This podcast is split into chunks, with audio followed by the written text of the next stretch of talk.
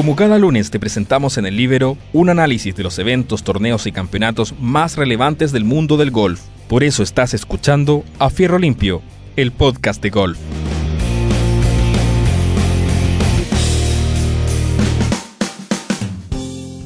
Hola, hola, ¿qué tal amigos? Bienvenidos a una nueva edición de nuestro podcast de golf A Fierro Limpio por el Libero. Soy Juan Eduardo Troncoso eh, y estaremos conversando sobre lo que ha ocurrido en el mundo del golf durante la última semana. Y quiero comenzar con eh, algunos ecos que aún deja el, US Open. Eh, esta semana hubo un torneo de un field no tan destacado, digamos, porque muchos jugadores decidieron descansar después de eh, el ritmo importante, fuerte ritmo que se le dio eh, una vez que se, que se, volvió eh, a la práctica del, del deporte después de la pandemia, con esa seguidilla de torneos que culminaron con, con, con los playoffs de la FedEx y entre medio estuvo el, el PGA Championship y ahora el US Open. Eh, razón por la cual varios jugadores han decidido eh, tomarse un par de semanas de descanso, entre ellos Joaquín Niman, que ya reaparecerá en dos semanas más, según él ya ha anunciado. Entonces creo que es un momento eh, oportuno para que conversemos sobre el campeón del US Open, Bryson de Chambó. Mucho se ha hablado sobre Bryson de Chambó, mucho se ha hablado sobre la metodología que está usando para, aplicar eh, para, eh, para, para, jugar, para hacer sus estudios, para hacer sus análisis, para, hacer, para diseñar sus golpes. Eh, y creo que merita un ratito que nos centremos en, en, lo que está haciendo y si lo que está haciendo es de verdad una revolución, si, si, va a cambiar el golf y la práctica de manera importante o eh, si esto es muy personal y probablemente no tenga mayores seguidores. Pero una cosa eh, sí es cierta, probablemente el golf sea de aquellos deportes eh, en que la tecnología más ha avanzado durante los últimos 30 años. Hay que ver los implementos con los que se jugaba hace 30, 40, 50 años atrás eh, y con los que se juegan hoy día. Eh, y esto ha permitido, no solo en el caso de Bryson de Chambó, sino que en el caso de, todos los jugadores, eh, que se vayan logrando distancias mucho mayores a las que durante muchos años se, se, dieron con aquellos palos literalmente de madera, ¿no es cierto? y, y comparativo ahora con estas varas que hay eh, flexibles con, con, el incremento del tamaño de las cabezas, en el caso de los drive, eh, la tecnología aplicada a las pelotas, en fin. Pero todo eso está a disposición de todos los jugadores. Lo que marca la diferencia con la situación de Bryson de Chambó es que él aplica también sus propias metodologías. Y eso es lo que ha llamado la atención a los analistas para ver si estamos eh, en presencia de una, de una nueva manera de encarar el golf, de una revolución en el golf, o, o simplemente de un jugador que quiere sacar, eh, eh, aprovechar ciertas aptitudes, ciertas condiciones propias para ir innovando y ir poniendo en práctica sus teorías. Y Bryce, para, contextualizar un poco hay que, hay que entender quién es Bryson de Chambó.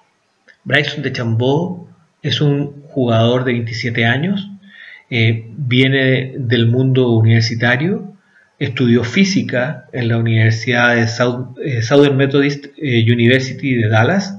Esto de que haya estudiado física es muy importante porque, bueno, le dicen el científico, pero es que ha aplicado conceptos de física la física está detrás de toda su eh, innovación en la forma de, plantarse frente al juego. En efecto, entre sus particularidades, es un jugador que ya hace un tiempo atrás decidió que iba a jugar todos los fierros con vara del mismo tamaño. todos los que hemos comprado alguna vez un, juego de palo, podemos ver que están en exhibición en orden decreciente y el tamaño, mientras menos levante tenga, es más larga la vara, así los fierros 2, 3, 4, 5 son más altos, son más largos que eh, aquellos que tienen eh, eh, mayor ángulo, mayor loft, como los, los wedge, el pitching wedge, el, el, 9, el 8, y por lo tanto las varas de esos palos son más cortas. Bryson decidió que todos sus fierros, todos sus huevos de fierro iban a tener el mismo largo de vara pero probablemente eh, ha sido su metamorfosis física eh, la que más ha llamado la atención. Él decidió subir 20 kilos, eh, para lo cual implementó una dieta de 6.000 calorías diarias, basada en mucha proteína, y, eso él calculó que le podía significar un aumento importante eh, en la potencia del golpe y por lo tanto en la distancia que logra sacar eh, fundamentalmente con el drive. Eh, él está pegando una velocidad a la pelota con mayor, mucho mayor que la que le pegaba antes, una velocidad del palo, desplazamiento del palo también mucho mayor que la que golpeaba antes, y así es como ha logrado un incremento de más de 20-25 yardas de promedio en el golpe del drive. Eh, y él no quiere parar ahí, quiere seguir en esto. De hecho, ha anunciado que para eh, Augusta eh, quiere subir todavía 6 kilos más para terminar pesando 115 kilos. y quiere aprovechar la máxima altura de la vara para el, para el drive y con eso él calcula que todavía le puede sacar un par de yardas más a su golpe de drive. Él quiere quedarse con una vara de 48 eh, pulgadas, es decir, 122 eh, centímetros, y, de eso, y, de, esa manera, eh, en algunas ocasiones, rondar las 400 yardas de golpe de drive. ¿Y, qué es lo que hace Bryson de Chambó para concluir todas estas ideas que, quiere, que está llevando a la práctica en beneficio de su juego. Bueno, eh, en primer lugar, aparte de, su propia obsesión, de su propia personalidad eh, para, para, dedicarse a, todos estos estudios, él ha tenido el respaldo de su, de su coach, de uno de sus coaches, Chris Como, un, un coach de Dallas, eh, donde eh, instaló en su casa un verdadero laboratorio de golf con la tecnología más avanzada del mundo, eh, se ha unido a su staff y ha encontrado en él un complemento perfecto para poner a prueba todas estas investigaciones, todo, todo esto que él ha experimentado en su juego. En este laboratorio que su técnico tiene en su casa, eh, ha instalado diversas tecnologías. Por ejemplo, lo primero que instaló fue una tecnología llamada Gears. Eh, esta es una empresa que existen eh, de las líderes que existen en el mercado a la hora de analizar el swing en tres dimensiones y recopilar la información necesaria para llevar a cabo un buen análisis biométrico. Es el único sistema de los que están en el mercado, capaz de analizar con extremada precisión los milímetros de drop en la varilla del palo durante el swing y el impacto. Esta misma tecnología eh, es la utilizada por, la empresa de videojuegos eh, que tiene EA Sport, que tiene varios programas eh, de, golf. el jugador este, se pone un traje especial que lleva una serie de marcadores eh, que van registrando todos sus movimientos. Posteriormente, Chris Como compró eh, un GASP Lab que tiene dos plataformas que identifican básicamente las fuerzas y presiones creadas contra el suelo durante el swing. Asimismo, en su, propio, en su casa tiene muchas cámaras de alta velocidad para grabar en dos dimensiones eh, y, en fin, montones de elementos tecnológicos, ni hablar de, del Trackman. el Trackman que es esta, esta maquinita que uno ve en las transmisiones de televisión, que indica el recorrido que, toma la pelota, la velocidad, en fin, eh, y que con una, con una, con una flecha va, marca toda la trayectoria eh, de la pelota. El Trackman, eh, para que ustedes sepan, es un aparatito que vale 25 mil dólares. Él cuando estaba partiendo como profesor de golf, su primera inversión fue este Trackman, que le ha ayudado mucho en la preparación de sus jugadores. Bueno, este, este, este eh, técnico eh, ha puesto toda esta tecnología eh, en, manos de, Bryson y fue con él precisamente con el que estuvo viendo, practicando la noche del sábado que comentábamos la semana pasada, que pidió que le, abrieran la cancha, especialmente la cancha de práctica en el US Open a, a, Bryson y le prendieran las luces, porque se había dado cuenta en su ronda del sábado, no obstante que quedó segundo, eh, que algunas cosas de su eh, swing en el drive no estaban funcionando al punto que solo aceptó el día sábado eh, dos fairways de los 14 fairways con su drive. al día siguiente mejoró bastante, pero evidentemente fue un tema este y hubo hubo muchísimos eh, eh, fairways no acertados por Bryson, pero, pero Bryson, eh, él ha determinado correr el riesgo y pegar y seguir pegando con su drive, no obstante no acertar, porque él ha calculado que sus fallos, de todas formas, dado la distancia que le saca a los, a los drive, son más convenientes para tirar después su segundo tiro. Es decir, él prefiere fallar, qué sé yo, 10, 15 yardas el fairway, pero 35 yardas más adelante, a quedar en el fairway, en el fairway bien digo, 35 yardas más atrás y tener que usar otro palo para su approach. Todo eso lo tiene estudiado. Y todo eso es lo que lleva en su libretita y hace que eh, quizás uno de los puntos negativos de toda esta tecnología aplicada al juego sea la lentitud con la que él eh, desarrolla su juego. La pregunta que abierta, ¿cambiará el, golf?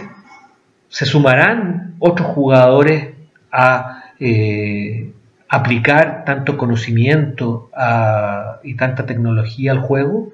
¿O el golf seguirá siendo un juego más de feeling, más de sensaciones, más de definir en el minuto frente al desafío eh, la respuesta. Eh, la verdad que algunos piensan que efectivamente estamos en presencia del inicio de una, de una nueva forma de encarar el golf. Yo soy más cauto, yo creo que todavía no, yo creo que todavía va a seguir eh, ese jugador que logra combinar fortaleza mental con, con técnica eh, por sobre eh, eh, la máquina, por sobre la, las respuestas que suelen entregar los análisis científicos, pero, no, pero, pero, pero, pero lo que sí es claro es que todo esto le acomoda a Bryson, él va a seguir profundizando en esto y vamos a seguir, vamos a ver cómo, cómo le sigue yendo en su carrera. No es descartable para nada que vuelva a ganar otros medios, probablemente va a seguir siendo un jugador muy destacado, pero de ahí a que vaya a contagiar a muchos otros, eso es lo que está por verse. Ahora, él dice que toda esta ciencia le sirve para validar lo que siente y lo que ve frente a un golpe terminado. Y con eso es suficiente. Si a él le sirve, bueno, eh, tendrá que eh, seguir eh, practicando, practicándolo. Ahora, probablemente vaya a generar algún tipo de exasperación en algunos otros jugadores por la lentitud que tome y va a tener que acostumbrarse a lo mejor a aplicar la misma ciencia pero llevándola de manera más, más ágil, más rápida. así que yo creo personalmente, a mí no me gusta mucho estéticamente eh, la manera de, golpear la bola que tiene, que tiene Bryson, pero no, pero no hay que, no hay que desmerecer todo lo que él ha hecho. La verdad que le ha puesto un, tono, un color a este deporte que a lo mejor lo necesitaba. Y la otra pregunta que queda a partir de lo de Bryson es si esto es, es eh, seguido por muchos jugadores, cómo se van a defender las canchas frente a estos golpeadores de 400 yardas. La verdad que ahí también se pueden aplicar algunas medidas. Eh, quizás la que más se comenta, yo esto se lo he escuchado al gran comentarista argentino Paco Alemán en más de alguna ocasión, quizás la que más se comenta y la más sencilla sea rebajar, achicar la cabeza de los, de los palos. Hoy día los drive llegan a, estar, llegan a tener eh, eh, cabezas de 450 centímetros cúbicos, no sé, dejarlos en 300, eh, con eso se recuperarán distancias más normales y tendremos un segundo golpe de verdad importante en el, contexto del, juego. vamos a ver qué, qué, pasa, digamos. Yo creo que los majors eh, y las canchas emblemáticas como, como por ejemplo Augusta National eh, van a dar algunas señales al respecto. Eh, si, si, se cambia mucho la manera de, de, encarar un torneo como el de Augusta por estos largos pegadores, yo tengo la sensación de que las autoridades del golf van a, van a aplicar algún tipo de medidas porque las canchas ya no se pueden seguir eh, agrandando. Ya los hoyos son los que son, las salidas se, retrocedieron, se han ido retrocediendo y se retrocedieron lo que más se podía, en fin. Eh, pero, pero la verdad es que eh, va a ir por, por el lado de, de los palos, yo creo, la restricción que puede haber a esta a estas distancias estratosféricas que se han ido logrando. Vamos, va a estar interesante revisar eh, todo esto, vamos, va a estar interesante seguir eh, esta relación de, Chris Como con Bryson de Chambó y si, y, si algunos otros jugadores eh, siguen las metodologías de este, de este entrenador. Entiendo que, que, Emiliano Grillo ha estado hablando con, con, Chris Como, así que es, interesante seguir, darle seguimiento a qué es lo que va a suceder al respecto. Finalmente, algunas palabritas eh, sobre lo que ocurrió este fin de semana eh, en el Corales Punta Cana eh, Resort, ¿no es cierto?, sede de este torneo. Cancha preciosa, bien a la orilla del mar, en fin. si usted está por, Punta Cana o va a Punta Cana una vez que, los viajes o la normalidad en el turismo vuelva, podrá jugar esta cancha pagando un, un green fee aproximado de 250 dólares eh, y va a encontrarse con una cancha eh, muy interesante, muy eh, atractiva. ¿Qué dejó este torneo? Bueno, el segundo triunfo, la segunda victoria de Swanford.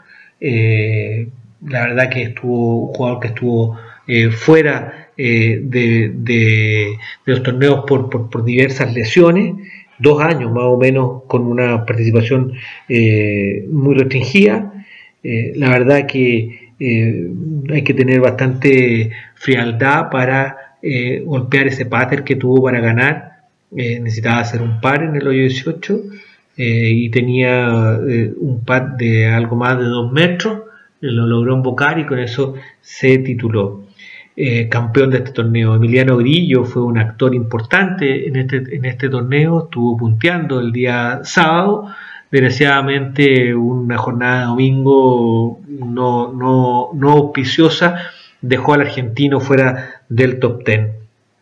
Y a propósito de top 10, eh, mucho ojo con eh, Will Salatoris, un eh, jugador que está, la verdad, haciéndose su lugar en, el, en, el, PGA eh, primero por una por invitación, eh, ganó con, dado su lugar, que, dado su, ubicación en el ranking de la, del Conferri, ganó su lugar en el, en el US Open, eh, quedó nada menos que top 10 en el US Open, con eso ganó su lugar en el Corales, ahora quedó top 10 nuevamente en el Corales, con lo que ganó su lugar en el próximo torneo en el, en el Sanders Cuando yo le digo esto, ¿usted se recuerda de algo? Obviamente, más o menos el mismo recorrido eh, que siguió Joaquín Niman para ganar su tarjeta eh, en el PGA. Invitaciones, en el caso de Joaquín por haber sido número uno del mundo amateur, en el caso de Salatoris por estar muy bien ubicado eh, en el Conferri, pero hay invitaciones que, han sabido que han sabido aprovechar. Y la verdad que es difícil este camino. Y, y, bueno, vamos a ver, ponga mucho ojo con, con lo que está haciendo este jugador norteamericano, eh, a ver si tenemos también algún eh, eh, emergiendo una nueva figura dentro del PGA. la semana que viene no va a estar Joaquín Niman, como decíamos, se juega el Sanders Open y vuelve la siguiente semana en el Children's Hospital. Así que eso ha sido todo por, por esta semana. Les agradezco a todos su atención y eh, ya tendremos oportunidad la próxima semana para seguir comentando eh, elementos interesantes de eh, la actualidad del golf tanto en el golf americano como también quizás le vamos a dar unos minutitos al golf europeo. Me aprovecho de recordar que este, este, este, fin de semana recién pasado era fin de semana de, Copa Riders ¿ah? de la que hemos hablado en otras ocasiones, ese gran torneo, extraordinario torneo que, se suspendió por el, por el tema del coronavirus, se postergó para el próximo año. Eh, quizás podemos hacer algún recuerdo al respecto. Eso ha sido todo amigos y tengan todos ustedes una muy buena semana. Hasta pronto.